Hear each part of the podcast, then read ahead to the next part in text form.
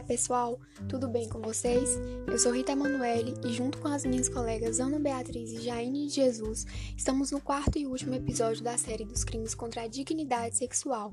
Nesse episódio, iremos falar sobre estupro de vulnerável. Fazendo uma breve introdução, o estupro de vulnerável consiste na prática de conjunção carnal ou outro ato libidinoso com menor de 14 anos ou contra pessoa que, por enfermidade ou deficiência mental, não tenha o necessário discernimento para a prática do ato ou que, por qualquer outro motivo, não possa oferecer existência. Desse modo, Tal crime está tipificado no artigo 217-A do Código Penal e prevê uma pena privativa de liberdade de 8 a 15 anos para quem a praticar. No que se refere ao bem jurídico penal tutelado no crime do artigo 217-A, é a dignidade sexual do vulnerável, ou seja, do menor de 14 anos, do enfermo e do deficiente mental, pessoas que possuem capacidade de discernimento reduzido. Por se tratar de um crime comum, o sujeito ativo pode ser qualquer pessoa. Inclusive, cabe ressaltar que o autor não precisa ser homem, podendo ser mulher, do mesmo modo que há a possibilidade da prática do delito contra a pessoa do mesmo sexo.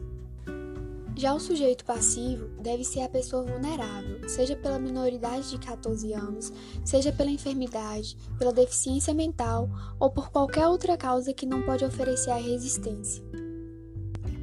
Conduta restará configurada quando houver a conjunção carnal ou outro ato libidinoso. No estupro de vulnerável, o elemento subjetivo é o dolo, não admitindo a figura culposa. A consumação, por sua vez, se dá com a prática do ato libidinoso, cabendo tentativa quando, por exemplo, o agente iniciar a execução do delito com intuito de conjunção carnal, mas for interrompido.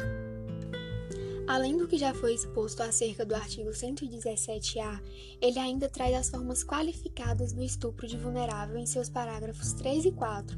Então, entende-se que o crime é qualificado quando da conduta gera lesão corporal de natureza grave ou morte da vítima.